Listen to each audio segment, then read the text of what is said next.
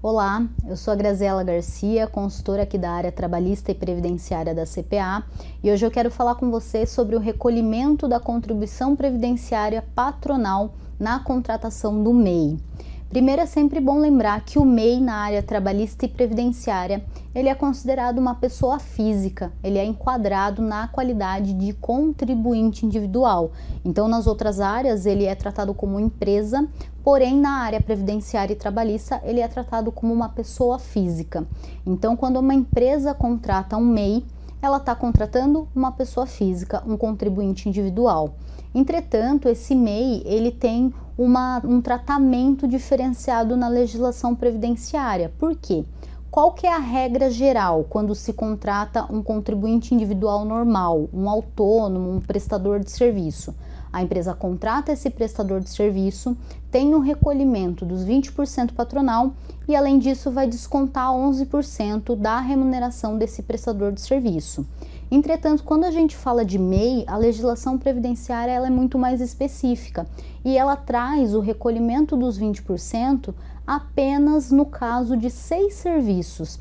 Esses serviços eles estão previstos lá no artigo 18b, parágrafo 1 da Lei Complementar 123 de 2006. Então, quais são eles? Hidráulica, eletricidade, pintura, alvenaria, carpintaria e manutenção ou reparo de veículos. Então, quando a empresa contratar o MEI para prestar um desses seis serviços, ela terá a obrigatoriedade de fazer o recolhimento dos 20% patronal. Lembrando que nunca o MEI sofrerá o desconto dos 11%. Nesse caso, ele tem um recolhimento à parte da contribuição previdenciária dele lá no DAS, então ele não sofre nenhum desconto. Apenas a empresa vai ter a obrigatoriedade de recolher os 20% nesses seis serviços. Nesse caso, esse MEI é informado em folha de pagamento no e-social, ele tem uma categoria própria no e-social, que é a categoria 741.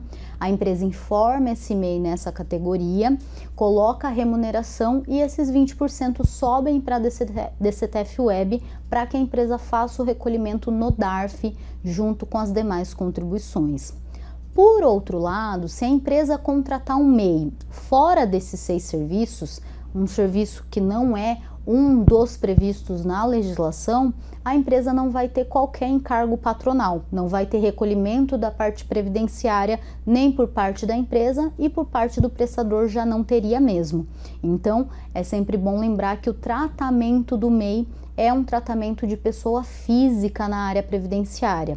Portanto, a empresa que contrata MEI só vai ter o recolhimento dos 20% patronal quando o MEI for contratado para prestar os serviços de hidráulica, eletricidade, pintura, alvenaria, carpintaria e manutenção ou reparo de veículos. É importante lembrar, por fim, que em nenhum serviço o MEI vai sofrer o desconto dos 11% de contribuição previdenciária.